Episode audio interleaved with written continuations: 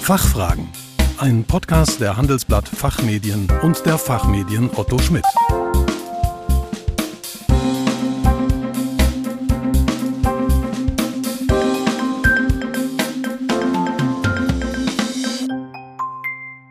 Hallo und herzlich willkommen zum Expertentalk der Fachfragen. Mein Name ist Kerstin Pferdmenges und heute geht es um Finanzen im Alltag. Tipps eines Finanzexperten.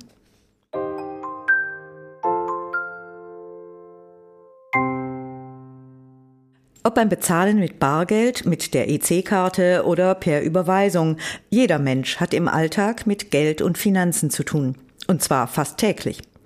Doch die wenigsten beschäftigen sich intensiver damit, wie sie durch einen intelligenten Umgang mit Geld mehr für sich herausholen können, ob nun für mehr Geld im Alter oder mehr Geld im Alltag durch einen bewussteren Umgang. Darüber spreche ich heute mit Dominik Fecht, Diplom-Finanzwirt, mehrfacher Finanzbuchautor und unabhängiger Finanzausbilder. Er vermittelt leicht verständlich und mit viel Spaß Menschen Finanzthemen, sodass sie eigenständig Geld investieren und auf Augenhöhe mit Beratern reden können. Als Experte war er schon zu Gast bei Focus Money, 1 Live und NTV. Guten Tag, Herr Fecht. Willkommen bei den Fachfragen. Ich bin gespannt auf Ihre Finanztipps. Guten Morgen erstmal. Vielen Dank für die Einladung. Herr Fecht, warum schieben so viele Menschen das Thema Finanzen vor sich her? Der Hauptgrund, das merke ich immer wieder in meinen Ausbildungen, ist, dass es so unfassbar kompliziert und schwierig im ersten Moment wirkt. Und dass viele Leute sich halt davon abschrecken und irgendwie hat jeder so das Gefühl von, ich weiß, ich sollte mich intensiver mit dem Thema Finanzen beschäftigen, aber ich weiß nicht, wo ich anfangen soll. Ich weiß nicht, was ich machen soll oder so. Und ähm, so schieben die meisten Leute das Thema halt immer weiter vor sich her, so immer mit so einem schlechten Gewissen von, ich sollte doch eigentlich was tun und ich weiß, ich sollte mich intensiver damit auseinandersetzen, aber äh, die Fachbegriffe und die ganzen ähm, Schwierigkeiten am Anfang ähm, sind da so diese Überforderungen, die da sind. Und ich vergleiche das gerne damit, für die meisten wirkt das Thema Finanzen so wie ein riesen Finanzdschungel, wo sie einfach überhaupt nicht durchblicken und sagen, bevor ich überhaupt irgendwie anfange und irgendwas falsch mache, mache ich lieber mal gar nichts. Und was sind denn Ihre drei wichtigsten Tipps zum Umgang mit Geld im Alltag? Ähm, das Wichtigste ist immer zuallererst überhaupt erstmal einen Überblick sich zu verschaffen, wo stehe ich überhaupt. Ich kriege das ganz immer, ähm, ganz oft, wenn ich mit Leuten rede über das Thema Finanzen, dass sie sich bei mir melden und ähm, sie mir fra äh, Fragen stellen wie, was soll ich machen? Und ich frage immer zuerst, weißt du überhaupt, wo du genau stehst? Und wenn du das nicht weißt, dann wird's dann wird's schwierig. Und dass es da wichtig ist, zuerst mal einen Überblick zu verschaffen. Und dann im nächsten Schritt sich zu überlegen, okay, wo möchte ich hin? Was sind meine Ziele? Was möchte ich erreichen?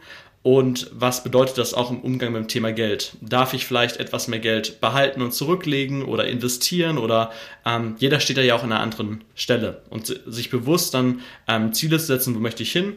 Uns als ähm, dritte Sache sage ich immer wieder, das Wichtigste ist, sich in dem Bereich halt auch weiterzubilden, weil ähm, auch wenn du sagst, ich möchte das, den Großteil irgendwie nicht selbst machen, ich möchte an einen, zu einem Finanzberater hingehen, ich möchte äh, irgendwelche Produkte abschließen, musst du ja auch irgendwie beurteilen können, okay, ist das sinnvoll, was er sagt? Stimmt das irgendwie auch, um halt auch zu gucken, dass du ein vernünftiges Produkt am Ende hast? Wie fällt es denn leichter, Geld zu sparen und Rücklagen zu bilden? Ich glaube, der wichtigste Punkt ist, bei den meisten Leuten ist im Kopf Geld sparen sehr negativ verknüpft so mit diesem Thema, oh, ich muss dann verzichten, ich muss mich einschränken.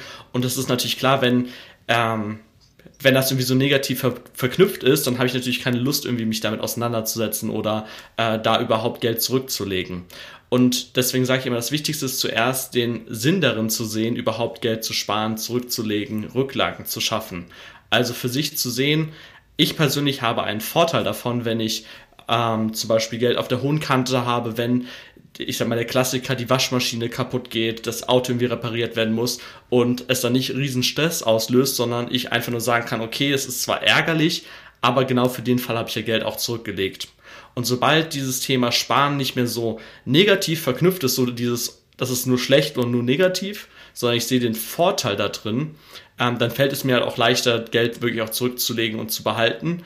Und ich sage immer, ähm, Altersvorsorge und Geld fürs Alter zu investieren ist meistens kein guter ähm, keine gute Motivation, weil ähm, Studien gezeigt haben, dass wir uns unser eigenes Ich in zehn Jahren oder mehr gar nicht mehr vorstellen können. Das heißt, es ist immer wichtig, auch in dem Bereich sowohl kurz-, mittel- als auch langfristige Ziele zu haben und ähm, daraus halt eine Motivation für sich zu ziehen und auch Geld zu sparen. Ja, Sie haben gerade das Stichwort Altersvorsorge erwähnt. Darauf möchte ich jetzt aber trotzdem noch mal zurückkommen, auch wenn es nicht so attraktiv erscheint oder sinnvoll. Denn die Rente reicht ja allein kaum noch für den Lebensabend. Äh, wie können Berufstätige dann am besten für später vorsorgen? Also ich sage immer, zuallererst ist es wichtig, natürlich ein gutes Fundament im Thema Finanzen zu haben. Also, was ich vorhin gesagt habe, Überblick verschaffen, Geld zurücklegen, ähm, so ein System da drin haben, vielleicht auch einen eigenen Finanzplan zu entwickeln.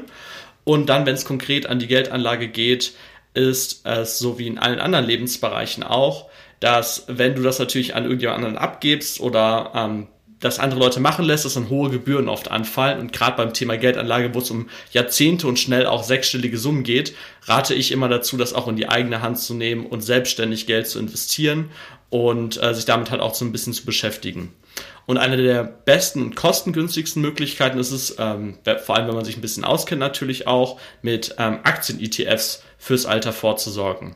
Ähm, ETFs sind, das wird meistens wahrscheinlich nicht sagen, das ist eine bestimmte äh, Form von Fonds, in die man investieren kann, die extrem kostengünstig sind, weil dort kein Manager dazwischen ist und teilweise gibt es auch an, äh, welche von Anbietern, die auch nicht gewinnorientiert sind, wo es halt einfach sehr günstig ist, wo man gut fürs Alter irgendwie vorsorgen kann. Ja, da erlaube ich mir jetzt aber doch noch eben die Zwischenfrage. Sie sagten gerade, ja, wenn man sich ein bisschen auskennt, dann kann man das äh, machen mit den Aktien-ETFs. Aber wenn man sich nun nicht auskennt, wie legt man denn dann am besten los?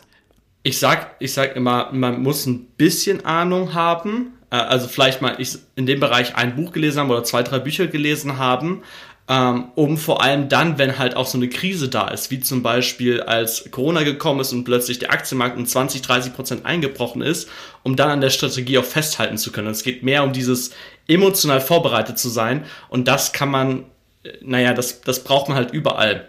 Weil wenn ich jetzt zum Beispiel auch bei einem Berater bin und dort mein Geld investiere und ich dann Angst bekomme und in dem Moment aussteige, dann bringt es halt auch nichts, weil dann mache ich die, ich sag mal, meine langfristige Anlagestrategie durch das Thema Emotionen und ähm, damit nicht umzugehen, umgehen zu können mit der Krise, äh, dann kaputt. Und was sind sonst noch mögliche Fehler oder auch Fallstricke beim Thema Finanzen? Einer der häufigsten Dinge, die ich beobachte und wo ich immer wieder schockiert bin, ist, ähm, wie krass das blinde Vertrauen in Berater und in die Finanzindustrie da ist. Seit, ich sag mal, 2008 ist das ein bisschen mehr gebröckelt und dass viele Leute vorsichtiger sind, aber das ist oft, wenn es um ähm, fünf- oder sechsstellige Summen geht, komplett blind in den Berater vertraut wird.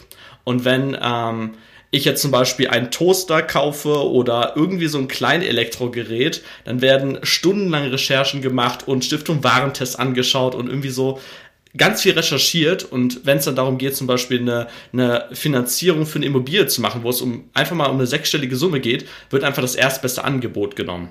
Und das sage ich immer wieder beim Thema Finanzen, auch wenn für die meisten, und das, da schließe ich die Brücke zum Anfang, das so kompliziert wirkt, ähm, nicht blind da drin zu vertrauen, sondern halt auch sich ein bisschen das zu hinterfragen, ein bisschen weiterzubilden, ein bisschen zu recherchieren. Und das muss jetzt ja nicht sein, dass man sich nur noch mit dem Thema beschäftigt, aber nicht dieses blinde Vertrauen zu haben und zu sagen, ach, ich mache einfach irgendwas, um sich, ähm, um sich mit diesem Gefühl nicht auseinandersetzen zu müssen. Diesem Gefühl von, das ist so schwierig und deswegen fange ich erst gar nicht erst an. Ja, Herr Fecht, wir sind schon am Ende angelangt. Leider muss ich sagen, vielen Dank für Ihren Besuch bei den Fachfragen. Ich werde mir die Aufzeichnung ganz sicher noch einmal anhören. Super, vielen Dank, dass ich äh, hier dabei sein durfte. Liebe Zuhörerinnen und Zuhörer, mehr zum Thema Finanzen finden Sie in unserer Zeitschrift Rethinking Finance. Den Link dazu haben wir wie üblich in den Show Notes hinterlegt. Wir hoffen, dass wir Ihnen einige Fragen beantworten und vielleicht auch ein paar Anregungen geben konnten. Vielen Dank für Ihr Interesse. Tschö und bis zum nächsten Mal. Fachfragen. Ein Podcast der Handelsblatt Fachmedien und der Fachmedien Otto Schmidt.